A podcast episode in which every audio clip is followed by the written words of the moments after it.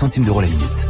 14h03 sur France Inter comme promis, on retrouve Patrice Gélinet pour 2000 ans d'histoire. Bonjour, aujourd'hui les fantômes.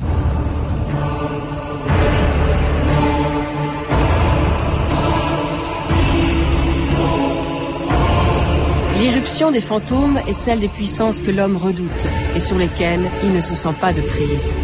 Roger Caillois.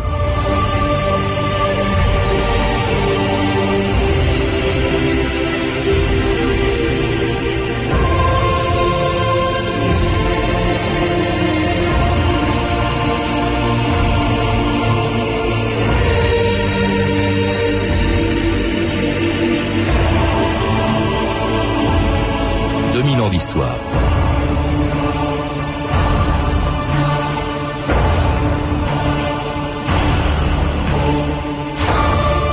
Aussi longtemps que les scientifiques auront encore des choses à découvrir, ils laisseront à notre imagination le soin d'expliquer l'inexplicable.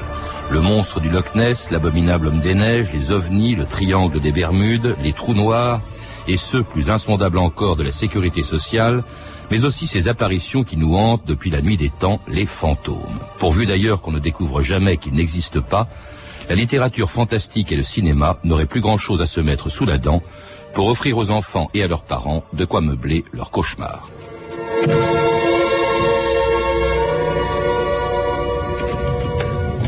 Oh là là, faut vraiment faire ça? Et alors, je mourrai pas. Quel fou ça Allez,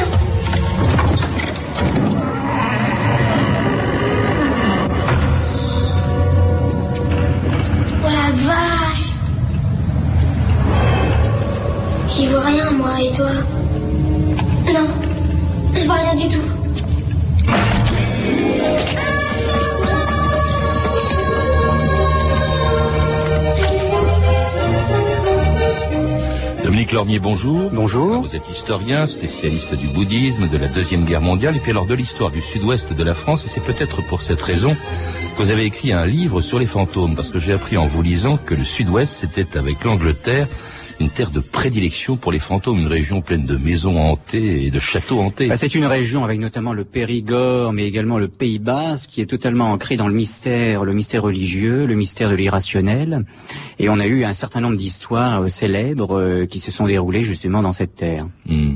Alors vous citez la vallée d'Ossau, vous citez euh, la ville de Foix avec Gaston Phébus, je crois qu'il se faisait assister par un fantôme qui lui permettait de d'annoncer des événements avant qu'ils se produisent. Le, le chroniqueur Jean Froissart au XIIIe siècle, est peut-être une des plus vieilles histoires de fantômes qui a été euh, euh, écrite à l'époque et dont nous avons avec, je dirais, beaucoup de précision le, le récit. Oui. C'était quoi? C'était un fantôme donc qui s'appelait Horton, je Alors crois? c'était Horton le farfadet qui euh, était en quelque sorte le, le, le messager d'un des grands seigneurs de Coaraz et euh, qui était un seigneur du Béarn et grâce à lui il parvenait à avoir des renseignements euh, que c'était en quelque sorte un, un, agent secret euh, avant la lettre.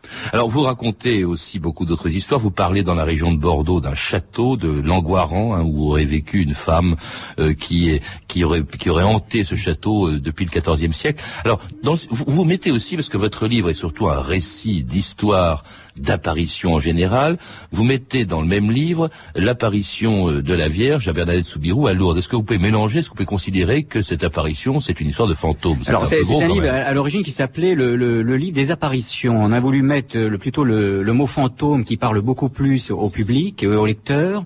Néanmoins, au tout début du livre, je montre bien la distinction qu'il faut faire entre les, je dirais, les apparitions maléfiques et les apparitions d'essence divine comme la Sainte Vierge. Vous faites une amalgame, un amalgame quand même. Euh, non, je fais quand même une distinction et en plus c'est bien séparé au niveau des chapitres. Donc déjà dans l'introduction, la distinction est faite et elle est faite en, en, à l'intérieur même de la construction du livre. Parce que la religion n'aime pas beaucoup hein, les histoires de fantômes. Ben, bien entendu, parce que on les considère un peu comme des entités maléfiques, alors bien entendu que la Sainte Vierge, elle, euh, est d'essence divine. Alors la, la grotte de Massabielle à Lourdes n'a pas grand-chose à voir avec l'idée que l'on peut se faire ou que le cinéma se fait des fantômes. On écoute un extrait de l'excellent film d'Alejandro Amenabar, Les Autres, avec Nicole Kidman, une châtelaine de l'île de Jersey pendant la guerre.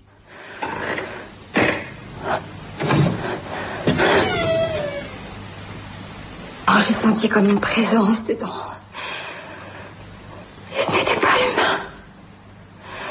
Il y a quelque chose dans cette maison. Quelque chose de diabolique. Madame. Une présence qui rôde. Une âme en peine. Je sais que vous n'y croyez pas. Je sais que ça paraît invraisemblable. Ça n'est pas invraisemblable. J'ai toujours cru à ces choses-là, madame. C'est difficile de les expliquer. Je sais bien qu'elles existent. Nous avons tous entendu des histoires d'outre-tombe, ici ou là. Et je crois, enfin il me semble, que le monde de l'au-delà rencontre parfois le monde des vivants. Mais c'est impossible. Le Seigneur ne laisserait jamais faire une telle aberration. Les vivants et les morts ne se rencontreront qu'au jugement dernier. C'est ce qu'il dit dans la Bible. Madame, il n'y a pas toujours une explication pour chaque chose. Et oui, c'est peut-être parce qu'on ne peut pas tout expliquer, Dominique Lormier, qu'on a inventé les fantômes. Ah bah, les fantômes euh, ne sont pas, je dirais, une, une- une imagination de l'esprit humain, puisque nous avons des preuves même euh, liées à des enquêtes sci- scientifiques, comme par exemple l'affaire Romier, puisque ça a même été une enquête menée par la police, euh, qui, a, qui nous pousse à nous, à nous poser énormément de, de questions, puisqu'il s'agit d'un jeune homme qui rencontre dans la région parisienne un monsieur euh, euh, relativement âgé et qui lui propose de l'inviter à un concert de musique classique dans son appartement. C'était en, 25 en 1925. Voilà, c'était euh, après la, Première Guerre mondiale.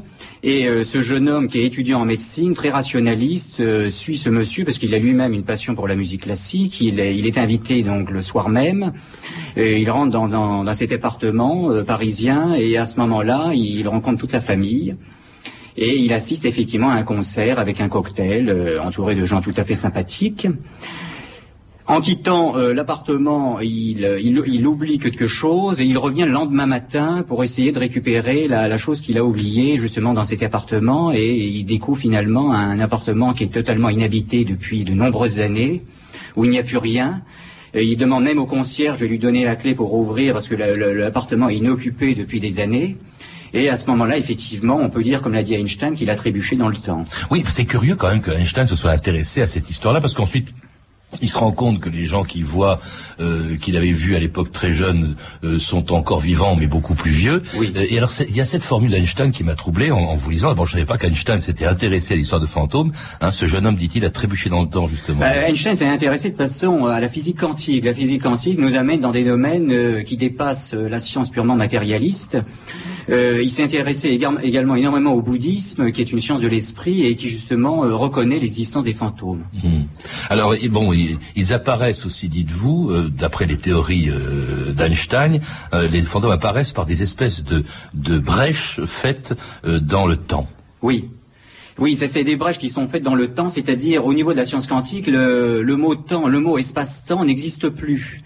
Donc, on peut effectivement avoir ce genre de phénomènes qui peuvent se manifester euh, à différentes occasions euh, lorsqu'il y a ces phénomènes paranormaux. Alors, vous citez aussi euh, l'histoire d'une équipe de, de, de radio, de télévision. Vision, notamment de France Inter, euh, de TF1, qui sont allés dans un, champ- un château dans l'Allier où il s'est passé effectivement des phénomènes avec des gens qui, comme vous ou comme moi, étaient extrêmement rationalistes et assez hermétiques à ce genre d'histoire. Euh, dans un château où une jeune femme avait été assassinée il y a plus de 300 ans, et il s'est effectivement passer des phénomènes totalement euh, inexplicables euh, pour un, un cerveau, je dirais, scientifique et totalement rationaliste. On écoute justement ce reportage étonnant de cette émission de France Inter, le boulevard de l'étrange, une équipe donc de TF1, de Télé 7 jours, un photographe et un preneur de son de Radio France, partis enregistrer et photographier un fantôme en 1984. Ceci est un document exceptionnel, enregistré la nuit du 8 au 9 août 1984 dans la salle des pendus au château de Vos, dans l'Allier.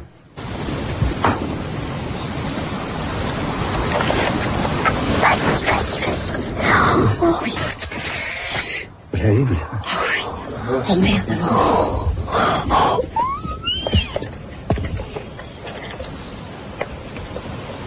Non Sa silhouette. Ah non. Oh, on la voit bien.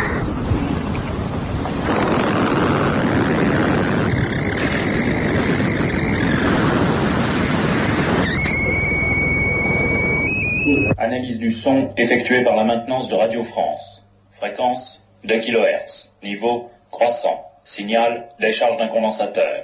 Seule hypothèse possible selon les données du constructeur, micro exposé à un taux d'humidité très élevé du type jet de vapeur, le micro aurait dû tomber en panne, ce qui n'est pas le cas. Cause inconnue à ce jour.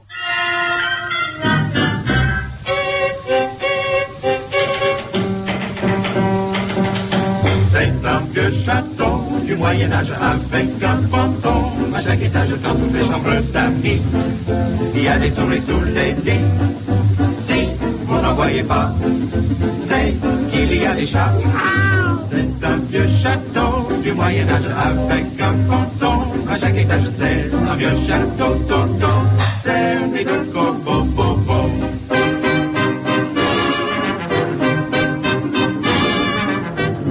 salon mesure à peu près 180 mètres. Il est ravissant, mais il y faudrait des carreaux aux fenêtres.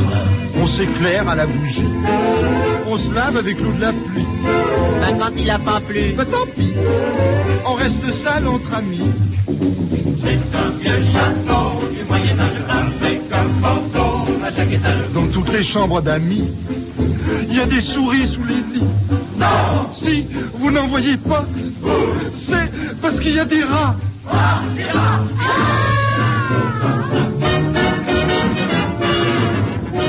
Vous écoutez France Inter, 2000 ans d'histoire, aujourd'hui les fantômes. C'était Ray Ventura et ses collégiens en 1932, le vieux chapeau.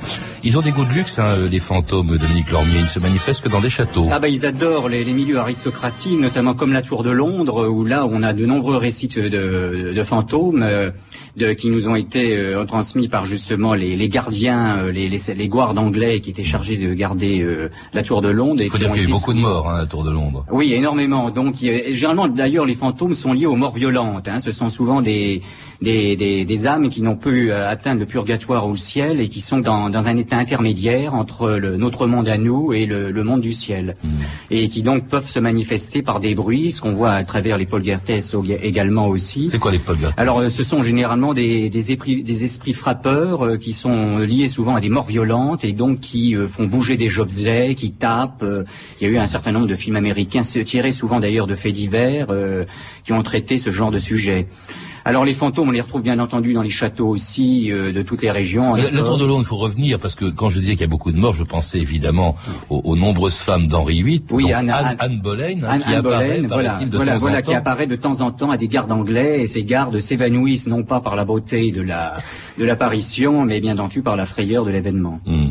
Alors, on a entendu dans le reportage de tout à l'heure, euh, on a entendu euh, des euh, déclenchements d'appareils photo. Alors, ce qui est étonnant, c'est que bon, on peut se dire, les gens qui voient des fantômes sont victimes d'hallucinations. C'est des photos, mais est-ce que ces photos elles-mêmes ne sont pas truquées? Il y a une photo très célèbre, je crois, c'est la veuve de Lincoln. Alors c'est des photos qui ont été faites sur des plaques en verre au milieu du 19e siècle, au tout début de la photographie.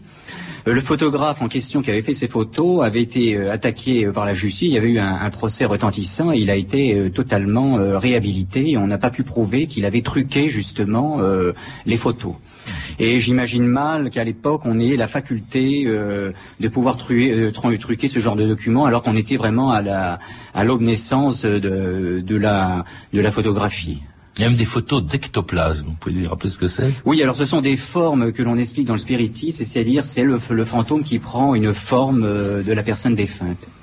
Alors on peut même parler, on ne fait pas que photographier avec les fantômes, on peut même parler avec eux et provoquer le- leur apparition au cours de séances ou dites de spiritisme, comme celle-ci à laquelle les journalistes de Radio France, qui n'ont décidément peur de rien, ont assisté pour le magazine Tabou en 1986.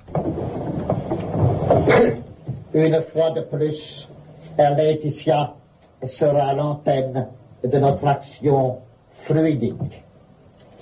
Nous allons réveiller les âmes et leur donner la lumière.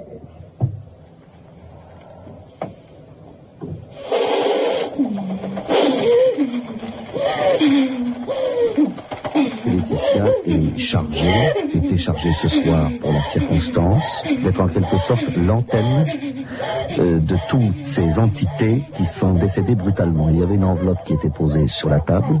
Qu'est-ce qu'il y avait à l'intérieur de cette enveloppe? Eh bien, un ensemble de noms, d'articles de journaux qui correspondent à des morts brutales qui se sont déroulées cette semaine. Et comme ces gens-là sont des gens qui sont restés en définitive près de la matière, ils ont besoin de faire passer leurs angoisses, si vous voulez, leur état, par l'intermédiaire de Laetitia. Un commentaire sur ce que l'on entend là, cette séance de spiritisme, Laetitia étant un médium, c'est-à-dire celle qui fait apparaître. euh, Alors personnellement, j'ai rencontré plusieurs médiums qui arrivaient euh, dans des états de, de transe à communiquer avec des, des personnes décédées. J'ai eu le cas un, un célèbre dans le Vaucluse, une voyante, Madame Adam, euh, qui est en channeling avec une personne décédée qui est euh, totalement incapable d'écrire normalement, euh, je dirais, des, des textes qu'elle écrit, euh, sauf lorsqu'elle est en transe, où là, effectivement, il y a une modification de sa forme d'écriture et qui est totalement inexplicable. Alors le spiritisme, c'est du spiritisme, hein, l'art de communiquer avec les esprits, était très à la mode au, 19e siècle, où beaucoup d'écrivains, et non des moindres, prenaient le spiritisme très au sérieux, la revue de texte Stéphanie Duncan. Oui, beaucoup d'écrivains, on le sait, ont fait du fantôme un personnage, hein, de leurs romans de leurs nouvelles fantastiques, euh, Théophile Gautier, Alexandre Dumas, ou chez les anglo-saxons, William Blake, Henry James. Mais en France, celui qui s'y est intéressé de plus près est sans nul doute Victor Hugo. En 1853, alors qu'il est en exil à Jersey, il découvre le spiritisme qui est alors à la mode. Alors, dans leur maison à Jersey, hein, qui a la réputation d'être hantée, les Hugo et leurs amis font des nuits entières, tourner et parler les tables. hein. Les esprits s'expriment par des coups. Alors au début réticent, euh, Hugo va rapidement être séduit et entamer de longues discussions avec des morts euh, illustres, hein, c'est le minimum pour lui, entre autres pêle-mêle Jeanne d'Arc, Socrate, Robespierre, Shakespeare, Dante, Mahomet et même Jésus. Alors des dialogues conservés grâce aux procès-verbaux notés à chaque séance. Par exemple, à la séance du 5 octobre 1853. Victor Hugo demande Qui es-tu? L'esprit répond Napoléon. Lequel? Le grand. Victor Hugo. Tu sais que je t'admire. As-tu une communication à nous faire? Oui. Victor Hugo. Parle. Il répond Au secours, à l'assassin, le fossoyeur Bonaparte ronge le mort Napoléon. Et Victor Hugo, qui n'en rate pas une, Que penses-tu de mon livre Napoléon le Petit? Et l'esprit répond Une immense vérité, un baptême pour le traître. Alors, des inconnus aussi viennent aussi euh, rendre visite à Hugo par le biais des tables, mais aussi par des apparitions. À la séance du 23 mars 1853. Qui es-tu? Je suis la Dame Blanche, répond l'esprit. Et si nous allions dans la rue, te verrions-nous? Oui. Cette nuit? Oui. À quelle heure? Trois heures. Ah, Victor Hugo notera le lendemain matin ceci. Je suis monté me coucher hier soir à 11h30. J'étais dans un demi-sommeil depuis un temps assez long quand un coup de sonnette m'a brusquement réveillé. C'était la sonnette de la porte. Alors je me suis dit, s'il était trois heures par hasard. J'ai combattu un moment cette idée, puis j'ai regardé ma montre. L'aiguille marquait trois heures cinq minutes. J'ai regardé dehors pour voir si je n'apercevrais rien. La terrasse était déserte. Le matin, j'ai raconté la chose en déjeunant. Personne autre que moi n'avait entendu le coup de sonnette. Alors, visiblement ému, Victor Hugo dédiera un poème à cette dame blanche. Esprit mystérieux qui le doigt sur la bouche passe, est-ce toi qui heurtais l'autre nuit à ma porte pendant que je ne dormais pas? C'est donc vers moi que vient lentement ta lumière. Réponds-moi, toi qui luis et marches sous les branches comme un souffle de clarté. Étonnant hein, ce texte de Victor Hugo, Dominique Lormier. Ah bah, c'est à la fois un texte très littéraire et qui évi- évi- évidemment nous mène, euh, nous amène à nous poser un certain nombre de questions sur justement les, les entités de l'au-delà.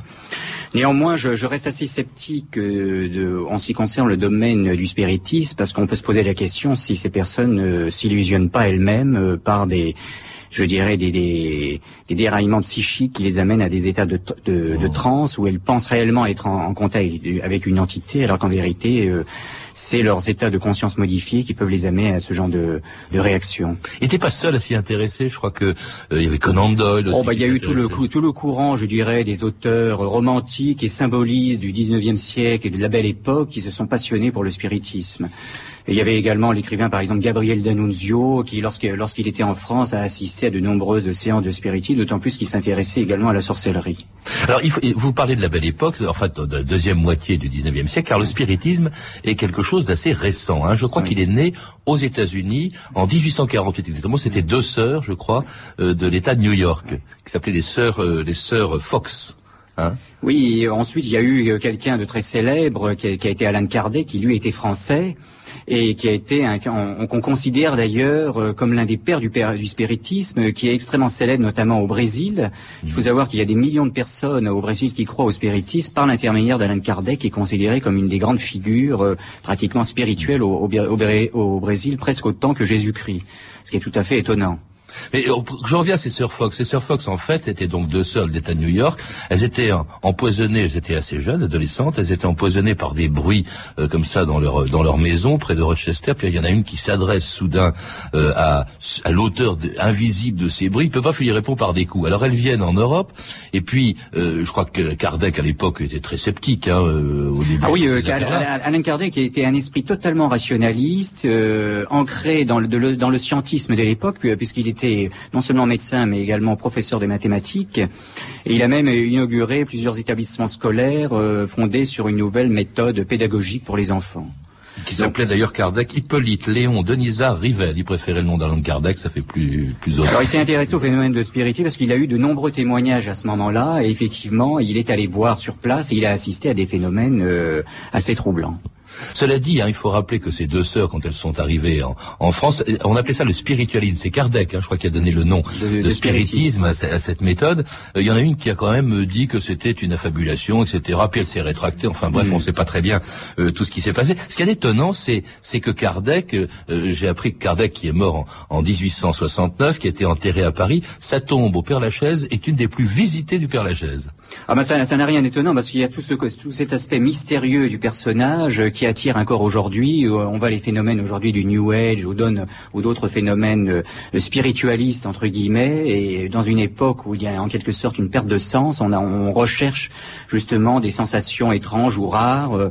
Euh, euh, dans un monde qui est totalement aujourd'hui euh, matérialiste. Mais vous croyez vraiment qu'on on prend ça très au sérieux? Je sais pas, on écoutait au tout début de, de l'émission un film pour enfants hein, euh, qui est Casper. Bon, on, en rigole plutôt Alors vous savez que vous avez quand même des équipes scientifiques américaines aujourd'hui dans des dans, parmi les plus grandes universités aux États-Unis qui ont fondé des équipes et qui ont mené de nombreuses enquêtes qui sont quand même faites avec extrêmement de sérieux et euh, qui nous amène à nous poser de nombreuses questions. Il y a eu notamment le docteur Melvin Morse qui s'est intéressé à ces, à ces histoires, ainsi que d'autres, et on peut, on a des études extrêmement poussées dans ce domaine-là où on peut effectivement se poser un certain nombre de questions et qui remettent en cause justement un certain nombre euh, de thèses qu'on avait avancées au XIXe siècle sur la non-existence des vies antérieures. Oui, mais enfin, vous, ces questions-là, vous les posez pas. On a l'impression que vous y croyez dur comme fer à ces fantômes. Ah non, moi, je me base essentiellement sur les faits, c'est-à-dire je présente les faits, euh, notamment sur le spiritisme, je, je, présente quand même les deux, les deux versions que l'on peut avancer, c'est-à-dire celle qui est fausse, c'est-à-dire c'est un phénomène d'autosuggestion, ou alors c'est effectivement une manifestation d'une personne qui vient d'un monde intermédiaire. Je présente les deux aspects. Est-ce qu'on peut pas expliquer cette espèce d'engouement, notamment pour le spiritisme, par le fait que c'est vrai, c'est naturel, c'est ce qui a expliqué d'ailleurs le succès des, des sœurs Fox quand elles sont venues en Europe et quand on a dit on peut communiquer avec l'au-delà, avec les esprits, avec les morts, évidemment on se dit tiens on peut communiquer avec des parents décédés. C'est peut-être aussi ça qui explique ce. ce, bah, je crois que de toute façon le phénomène est vieux et vieux comme le monde. Hein. Les, les, Grecs en parlent, Platon y en parle à plusieurs reprises. Et on, on, retrouve des textes faisant référence aux fantômes également même dans la Bible et dans les textes bibles juifs anciens, dans, même dans les textes araméens. Donc vous voyez, euh, c'est un phénomène, je dirais, qui était, euh, qui appartenait je, pratiquement à la, au rationnel à cette époque-là. Et même à l'époque, vous avez cité Froissart au Moyen Âge quand il va. Absolument, oui, oui, au Moyen Âge, bien entendu, parce que avec les châteaux forts. Mm. Mais enfin, à l'époque, je ne sais pas si les fantômes avaient des des, des blouses blanches. Euh, enfin, ah bah ça, je dirais, je dirais que là, c'est l'imagerie d'Épinal que l'on a du fantôme, euh, qui est hérité du de la période romantique du du 19e siècle. Mais euh, si on se fonde sur des écrits plus sérieux, ce sont généralement des êtres invisibles. Enfin bref, s'ils existent, c'est pas sous cette forme qu'on les voit. Voilà, absolument. Non, je, je parlais justement d'imagerie d'épinal, donc effectivement, on est très éloigné, là, je dirais, de la réalité euh, surnaturelle, entre guillemets. Écoutez, merci Dominique Lormier pour cette demi-heure passée avec des fantômes. J'y crois pas beaucoup plus qu'au début de l'émission, je vous le dis tout de suite, mais enfin, vous, voulez, vous, vous en parlez assez bien. Et puis alors, vous écrivez aussi, vous avez écrit, je rappelle, donc ce livre euh, qui s'appelle Le Grand Livre des Fantômes. C'est plutôt des histoires, hein, mises bout à bout, des histoires de, de fantômes fantômes ou d'apparitions. hein, je suis encore Et il y a également un chapitre qui a été fondé sur une enquête menée par des chercheurs américains, des scientifiques. et un livre donc qui a été publié aux éditions Trajectoire. Vous êtes également l'auteur de plusieurs livres, dont l'un, vous étiez venu nous en parler, sur Rommel, la fin d'un mythe, qui a été publié aux éditions du Cherche Midi. À lire également Le Monde des Fées dans l'Occident médiéval de Laurence Arf Lankner, publié chez Hachette Littérature, pardon, et Superstitions et croyances des pays de France de Marie-Charlotte Delmas, publié aux éditions du Chêne. Vous avez pu entendre des extraits des films suivants, Casper de Brad Silberling, et puis les autres d'Alejandro Amenabar. Vous pouvez retrouver tous ces renseignements en contactant le service des relations avec les auditeurs au 0892 68 10 33 34 centimes d'euros la minute ou consulter le site de notre émission sur franceinter.com. C'était 2000 ans d'histoire. À la technique Claire Levasseur, documentation et archivina Virginie Bloch-Léné, Claire Tesser et Sandra Escamez. Revue de texte Stéphanie Duncan, une réalisation de Anne Kobilac. Une émission de Patrice Gélinet.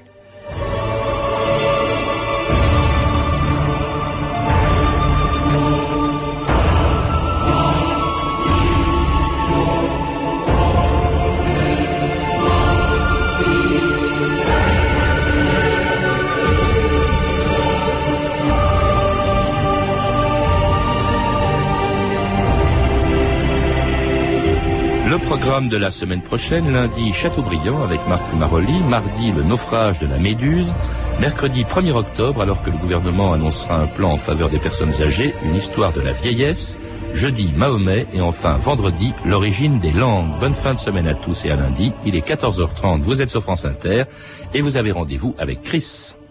Merci Patrice Gélinet. Vous savez que cet instant